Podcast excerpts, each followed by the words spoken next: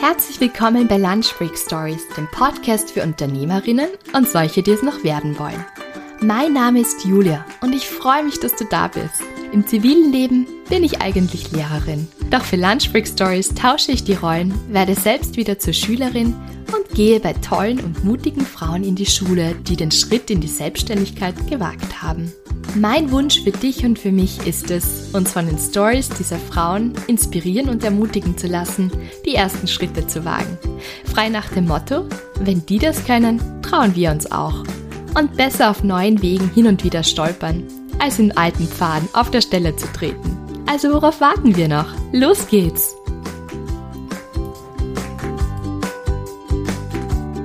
Hallo und herzlich willkommen zu einer neuen Folge von Lunch Break Stories. Heute endlich der heiß ersehnte Teil 2 mit dem Interview von Ariane. Es hat ein bisschen gedauert. Ich habe euch eigentlich versprochen, dass das schon viel, viel früher online geht. Aber ja, then life happened. Ähm, es der Minerva Award, das Female Future Festival, auf dem ich auch dabei sein durfte. Kranke Kinder, viel in der Schule. Ja, und einfach das Leben. Aber jetzt endlich möchte ich gar nicht länger da mehr warten lassen und gar nicht mehr zu viele Worte verlieren. Nur vielleicht noch für die, die das, den ersten Teil noch nicht angehört haben. Stoppt jetzt diese Episode und hört sich den ersten Teil mit der Ariane an. Es zahlt sich wirklich aus. Die Ariane ja, erzählt einfach aus ihrem Leben und das ist wirklich total spannend und könnte einem Drehbuch aus Hollywood entstammen.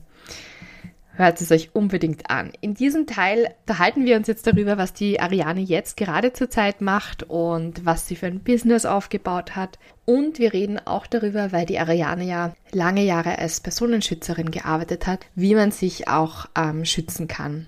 Die Frage war mir irgendwie besonders wichtig, da das Thema Gewalt an Frauen wirklich irgendwie einen besonderen Stellenwert bei mir hat das etwas ist, was mich zutiefst berührt und auch, ja, erst diese Woche der 26.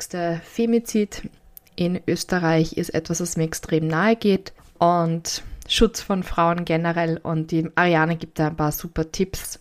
Ich hoffe, ihr könnt euch da wirklich was mitnehmen und auch so einfach von diesem inspirierenden Interview. Also jetzt mikrofrei für Ariane Teil 2. Du hast mir jetzt eigentlich eh schon die Brücke gelegt zu meinem nächsten Punkt und zu deinem, ja, ich habe jetzt aufgehört zum Zählen, wievielten Leben, aber das bringt uns jetzt eigentlich zu dem, was du jetzt machst. Erzählst du uns bitte über dein, dein Business noch, was du jetzt machst? Ja, also Julia, äh, mein neues Unternehmen, Acumra Modulare Auslandssicherheit, gegründet Februar 2021 und was macht Akumbra? Akumbra wurde gegründet, um seine langjährige Erfahrungen weiterzugeben. Äh, wir, ich spreche von wir, weil ich habe einen Kooperationspartner an meiner Seite. Wir analysieren, entwickeln und implementieren Sicherheitskonzepte speziell für Unternehmen und Organisationen mit Auslandsbezug. Also wir orientieren uns dabei an dem Risiko- und äh, Notfallmanage an dem Notfallmanagement und fokussieren dabei auf die Schnittstelle zwischen dem Auslandspersonal und dem Personal der Zentrale. So, und das war jetzt alles sehr theoretisch. Und jetzt gehe ich mal in ein praktisches Beispiel hinein. Wenn man sich vorstellt, ähm, zum Beispiel bei einer NGO, die haben natürlich sehr viele Auslandsbüros mhm. weltweit. Ja. Und äh, dort befinden sich dann die Experts, manchmal nur für kurze Zeit, manchmal auch für längere Zeit. Äh, wir haben verschiedene Einflussfaktoren auf die Auslandssicherheit. Ich spreche mal von einem medizinischen Notfall wir sprechen da von Naturkatastrophen oder von, ähm, von Gesetzesverstößen. Also es gibt unterschiedliche Faktoren, die auf die Auslandssicherheit einwirken. Und wenn wir uns jetzt zum Beispiel, also oder wenn wir uns das Beispiel der, der Naturkatastrophe ansehen, der Auslandsmitarbeiter sitzt, wo es passiert was und der Auslandsmitarbeiter wird vermisst. Mhm. Und ähm, die Angehörigen hören davon, die Zentrale hört davon, der Angehörige wird natürlich sofort die Zentrale kontaktieren. Der Personalverantwortliche ist jetzt wirklich gefragt und der hat einen immensen Druck. Denn er muss schnell entscheiden und äh, er muss schnell reagieren, er muss äh, sich überlegen, wie kann äh, sein Mitarbeiter auch jetzt ähm, gefunden werden oder wie kann man den kontaktieren er erreicht ihn vielleicht nicht. Das kann jetzt aber mehrere Sachen bedeuten. Also das heißt nicht unbedingt, dass der jetzt in, ein Betroffener war in dem oder dass er tot ist, sondern es kann natürlich sein, dass der einfach nur irgendwo anders unterwegs ist und sein Handy aus hat und eben deshalb nicht erreichbar ist. Und in dem Moment ist es unglaublich wichtig, dass man eben vorab schon geklärt hat, ähm, dass man zum Beispiel einen ähm, lokalen Ansprechpartner hat, der, der sich dann darum kümmert, der sich auf die Suche macht, ähm, der einen Lagebild auch geben kann. Es geht auch darum, dass die Angehörigen, die natürlich unglaublich beunruhigt sind und auch in Ängsten haben, dass auch die richtig äh, betreut werden. Das heißt, mhm dass man auch dort verständnisvoll gut kommuniziert. Und wir wissen alle, Kommunikation ist so mitunter das Schwierigste. Äh, und das auch das muss geschult sein ja, mhm. mit Leuten, weil es ist natürlich alles sehr emotional. Und ähm, was gut ist oder was, wenn das alles gut vorbereitet ist, dann, dann, dann ist man eben reaktionsschnell. Zusammenfassend, wir stellen uns vor, wir haben eben den ähm, Personalverantwortlichen in Deutschland und wir haben die vermisste Person im Ausland. Es herrscht ein immenser Druck auf den Personalverantwortlichen, der, muss an, der ist jetzt an vielen Stellen gefragt. Ja? Und was wir machen, wir bereiten unsere Kunden eben darauf vor, dass sie alle äh, Möglichkeiten ähm, auch berücksichtigen. Ich nenne das mal diese 360 Grad, diesen 360 Grad Blick ja, auf, ähm, auf derartige Situationen. Und äh, der große Nutzen ist natürlich darin, dass der Reputationserhalt bleibt. Ja? Mhm. Weil, wenn man sich jetzt vorstellt, ähm, ähm, der Vermisste wird jetzt mehrere Tage nicht, nicht gefunden, dann ist, wirft es natürlich auch kein gutes Licht aufs Unternehmen und die Angehörigen werden sicher nicht das positiv aufnehmen oder eben auch der Betroffene selber. Dann das Zweite, äh, es gibt, die Leute sind ja im Ausland, weil es Auslandsprojekte gibt. Und das heißt, man sollte eben auch Auslandsprojekte fortführen können oder braucht auch dafür Lösungen. Muss man jemanden neuen aus Deutschland äh, schicken? Kann es mal ruhen? Äh, kann man es weiterführen, weil genug Kapazitäten vor Ort, äh, vor Ort sind? Und da bin ich eben schon Kapazitäten, damit meine ich Ressourcen. Mhm. Und äh, man, jeder kann sich, glaube ich, vorstellen, dass wenn ein Ereignisfall eintritt, dass unglaublich viele Ressourcen gebunden sind. Mhm. Und dann ähm, eben es auch sehr lange dauert, bis man zum Alltagsgeschäft wieder zurückkommt. Ja, also das ist die Gefahr. Und das würde ich mal sagen, das ist der große Benefit für äh, unsere Kunden. Also zum einen die Projektfortführung, Ressourcenschonung und auch äh, dient auch dem Reputationserhalt. Mhm, super. Das heißt, wenn man eine NGO hat, zum Beispiel jetzt als, eben als Beispiel, äh, dann könnte man sich an euch wenden und ihr arbeitet mit ihnen dann gemeinsam ein Sicherheitskonzept. Was ist zu tun oder Mitarbeiterschulungen genau. auch und so weiter. Ja, super. Also wie gesagt, Unternehmen, also die, die großen Konzerne, die haben natürlich ihre Sicherheitsabteilung. Da äh, sage ich immer, was wir da beisteuern können. Wir können Planspiele machen, eben zur Überprüfung der eigenen Notfallkompetenz in den Unternehmen. Und der Blick von außen ist immer, glaube ich, ganz gut. Und wie gesagt, das könnte man für Konzerne anbieten oder das bieten wir für Konzerne an. Und ansonsten sind es eher die kleinen oder die mittelständischen Unternehmen, eben politische oder Stiftungen und NGOs. Mhm. Genau. Bin schon gespannt, was, was sich da noch alles, welche Geschichten du damit auch noch schreiben wirst. Ariane, jetzt habe ich noch zwei Fragen. Die eine ist mir jetzt ganz spontan eingefallen, Ariane, und zwar, hast eigentlich jemals mit dem Gedanken gespielt, ein Buch über dein Leben zu schreiben? Oh. Julia, nein, weil ich, äh, äh, es gibt ganz viele Bücher und es gibt ganz viele Biografien und ich, ich weiß nicht, ob es noch eines braucht. also, also nein, ich, ja ich sagte nur, Ariane, ich würde sofort kaufen und ich würde sofort lesen. Also ich finde das so spannend und ich glaube, jetzt wird es irgendwie vielen so gehen, wenn sie das Interview hören, dass sie sagen, das ist ja unglaublich, was man alles in ein Leben oder in deine 50 Jahre packen kann echt unglaublich von Skifahren in Tirol und das äh, so semi-professionell, wie du gesagt hast, oder hätte wahrscheinlich auch professionell werden können. Äh, Leben in der Wüste in Afrika, dann im Großstadtdschungel in New York und da über die Runden kommen gut und dann wieder zurück Düsseldorf, dort ein neues Leben aufbauen, Personenschutz und eben jetzt auch dein, dein eigenes Business, das du gegründet hast. Also also ich finde, es gibt nicht genug gute Bücher und gute Stories, die, die man lesen kann. Also vielleicht ist das ja noch was für die Zukunft. Vielleicht hast du jetzt noch nicht daran gedacht, aber ab jetzt denkst du daran. Uh, Julia, ich denke drüber nach. Sehr gut, ich bin schon zufrieden. Danke. Jetzt habe ich noch eine, eine Frage an dich, die auch ein bisschen so in die ja, in die Gegend von Schutz natürlich geht. Jetzt nicht ganz das, über was wir alles gesprochen haben, aber einfach, weil das jetzt großes Thema auch in den österreichischen Medien war in den letzten Monaten.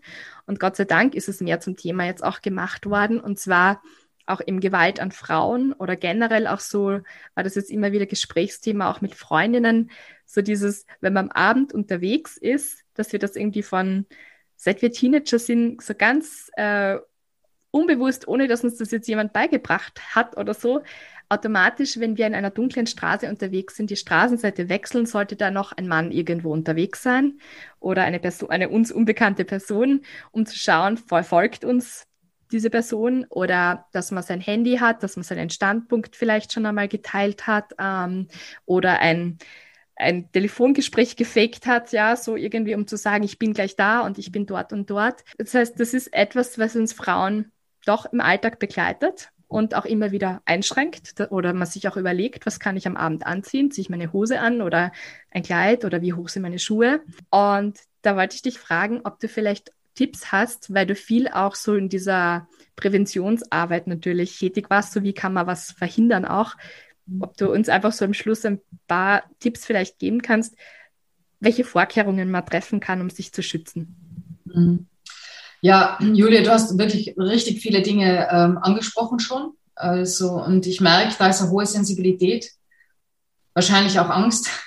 ja, was kann ich, was kann ich noch empfehlen? Also im Grunde aufmerksam sein. Also wenn ich mich draußen bewege, dass ich halt immer dieses mein Umfeld auch im Blick habe, dass wenn ich ja Sachen sehe, die einfach nicht normal oder nicht äh, äh, nicht ins Straßenbild passen. Also wenn plötzlich ein Kfz äh, vor meiner Tür steht mit einem fremden Kennzeichen oder es ist so ein Kleintransporter, dass ich das wahrnehme und auch hinterfrage. Also die Wahrnehmung allein reicht nicht, ich muss es schon hinterfragen. Ne? So. Mhm.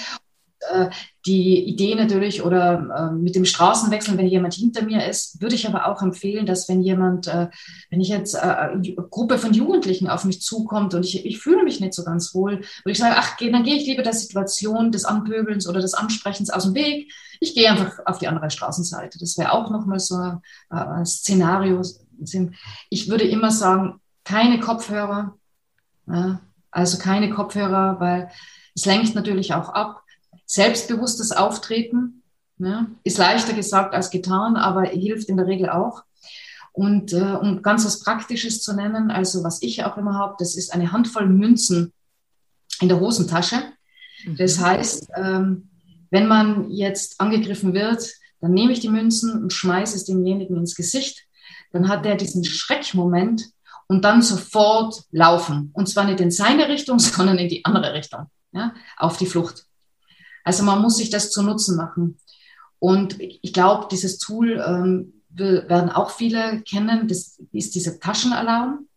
Den kann man ganz gut als äh, Schlüsselanhänger oder ja als Taschenanhänger nehmen. Und zwar da ziehe ich einen Stift und dann wird ein Alarm aktiviert. Das heißt, auch das verschreckt natürlich den Angreifer. Bestenfalls zwingt man ihn dadurch auch äh, zur Flucht.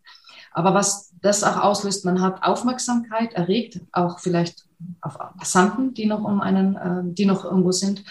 Und ähm, was ich auch sehr wichtig finde, wenn man sich unwohl fühlt in einer Situation, wenn man bedrängt wird, ob das in der U-Bahn ist, ob das auf der Straße ist, ob das, egal wo das ist, laut sprechen und andere Menschen einbinden, direkt ansprechen zu sagen, könnten Sie mir bitte helfen? Ich fühle mich gerade von diesem Mann bedrängt. Mhm. Seine Hand ist irgendwo oder was, was auch immer, ja. Also man wirklich laut spricht und Menschen anspricht. Und man muss sie aber direkt ansprechen. Zum Beispiel, Sie in der roten Jacke, könnten Sie mir bitte, ja? Weil dann fühlt derjenige sich angesprochen und wird dann schneller, also die Chance, dass er eingreift und dass er mir hilft, ähm, die ist dann einfach wirklich größer, als wenn ich nur sage, Hilfe, Hilfe, Hilfe. Ja? Mhm. Und äh, was ich abschließend noch sagen möchte, aufs Bauchgefühl hören. Mhm. Ja? Unsere Intuition ist meistens schon die richtige. Mhm. Ah, vielen Dank. Ich glaube, da gehört auch ein bisschen Mut dazu, dass man dann auch wirklich sagt, ja, Sie bitte in der roten Jacke, helfen Sie mir, oder? Ich fühle mich unwohl. Aber ich glaube, das ist ganz gut, so wie du gesagt hast, äh, wenn man sich vorher schon damit gedanklich beschäftigt, dann ist man in der Situation auch gefasster und sich da mal Gedanken zu machen. Also vielen, vielen lieben Dank für diese Tipps. Ich glaube, das ist echt ganz wichtig. Ich glaube nicht, dass man jetzt mit Angst auf die Straße gehen muss, aber trotzdem, dass man sich durchüberlegt, was wäre, sollte ich mich bedroht oder unwohl fühlen weil es ja doch immer wieder mal vorkommen kann. Danke, ja. Ariane. Mhm. Mhm. Also das, was ich jetzt da ähm, noch erwähnt habe mit dem direkt ansprechen, das kommt eigentlich auch aus der ersten Hilfe. Mhm. Ja? Weil wenn du äh, jetzt an einem Unfall beteiligt bist, als Helfer, als Ersthelfer, dann gibt es meistens Schaulustige. Ja. Und wenn du sagst, nein, bitte geht oder helft mir oder ruft den Rettungsdienst an, dann fühlt sich keiner verantwortlich. Dann schauen die alle. Ne?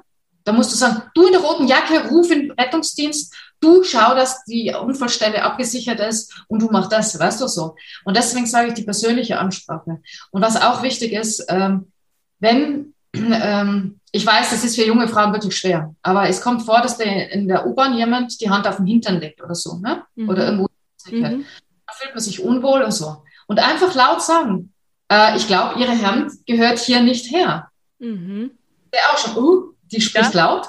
Mhm. Und wenn der dann noch nicht lässt, im nächsten Schritt zu sagen, ähm, könnten Sie mir da drüben bitte mal, was ist so, mhm. helfen? Ja. ja. So. War, das ist gut. Das ist wirklich, das ist Persönliche. Mhm. Aber alles andere, es ist wirklich ähm, schwierig. Also, weil ich kann, wir können nicht unsere Schuhe dafür verantwortlich machen oder die Röcke, dass wir überfallen werden. Das ist kein Grund na, eh, na, und ich habe auch gehört, das ist total wurscht, das sind genauso Frauen schon in Jogginghose, weißt also, aber ähm, es ist trotzdem, ich habe das jetzt gehört, also ich, ich muss sagen, ich habe jetzt, ich bin jetzt nicht so ein grundängstlicher Mensch, aber ich habe das jetzt auch schon von einigen äh, Freundinnen gehört, die haben so eine Initiative bei uns in Graz äh, gegründet, die heißt Cat Calls of Graz, mhm. so dass man sich eben gegen sexuelle Belästigung zum Beispiel wehrt und machen halt auch gerade so ein Fotoprojekt, wo sie sagen, was hast du angehabt, als du belästigt worden bist? Und das ist natürlich total unerheblich eigentlich. Also das ist nicht der rote Minirock, aber für einen selbst ist es oft, äh, kann ich mit den Schuhen schnell laufen? Habe ich Sneakers an oder habe ich jetzt da hohe Schuhe an? Da gebe ich dir absolut recht, ja. Also mhm. ich, ich, bin deswegen auch froh, dass die Mode mit diesen Sneakers ähm, gibt. Ja? Dass es so ähm, suitable geworden ist, äh, auch mit einem Rock und Sneakers durch die Stadt zu laufen oder in die Diskos zu gehen oder so. Ja. Okay, jetzt komme ich noch zu meiner letzten Frage und die ist jetzt irgendwie ganz was anderes, weil dieser Podcast heißt ja Lunch Break Stories und deswegen wollte ich dich jetzt zum, zum Abschluss noch fragen, ob es irgendeine Person, lebend oder bereits verstorben, gibt, mit der du gerne einmal deine Lunchbreak verbringen würdest. Wer wäre das? Oh, da würde ich tatsächlich in die Kunst wieder gehen. Ne? Ja. Ich, ich hätte, ja, ich hätte gern, das hätte ich wirklich gern, also mit Agnes Martin. Ähm, eine fantastische Künstlerin, eine, eine unglaublich weise und kluge Frau. Ja, mit ihr wäre ich sehr gern an, an einem Tisch. Ja, ihr Ariane, vielen lieben Dank für das, für das tolle Interview, das du mir heute gegeben hast. Und ich bin schon gespannt auf die Rückmeldungen auf unser Gespräch, muss ich ehrlich sagen. So, danke Julia für diesen wunderbaren, ähm, ja, für diese wunderbare Gelegenheit, die du mir gegeben hast. Und äh, ich wünsche euch allen da draußen, bleibt gesund und äh, ja, bis dann.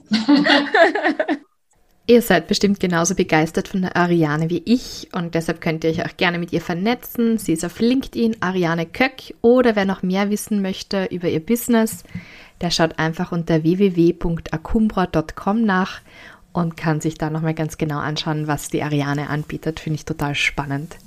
Wenn euch diese Episode gefallen hat, würde ich mich irrsinnig freuen, wenn ihr ja, mir ein Abo da lässt für Lunchbreak Stories oder auch eine Rezension hinterlässt. Das ist immer ganz cool, weil das hilft anderen auch, den Podcast zu finden und macht die Lunchbreak Stories sichtbarer und hörbarer. Und eine coole Sache habe ich noch, die ich euch jetzt erzählen kann. Und zwar wird es demnächst eine super neue Serie auf Lunchbreak Stories geben für die nächsten Wochen. Und zwar nennt die sich Coach Me If You Can. Also vielleicht könnt ihr vom Titel schon erahnen, um was das gehen wird. Ich freue mich schon irrsinnig auf diese Interviewserie, denn wir werden uns wirklich einmal eingehen mit ähm, ja unterschiedlichen Themen, aber dann doch irgendwie mit dem gleichen Thema beschäftigen.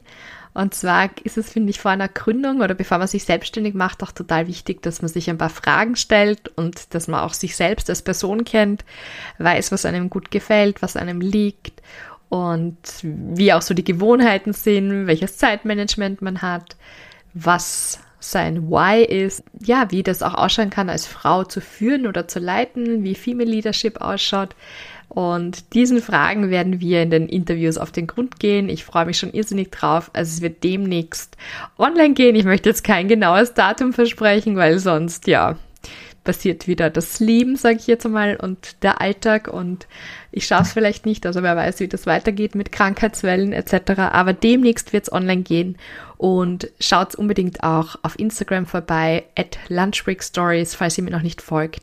Da veröffentliche ich dann auch immer die Infos, wann es eine neue Episode gibt und ja, einfach da vorbeischauen. Ich wünsche euch noch einen wunderschönen Tag, wann auch immer ihr das anhört, oder einen wunderschönen Abend und verabschiede mich von euch. Alles Liebe und bleibt gesund.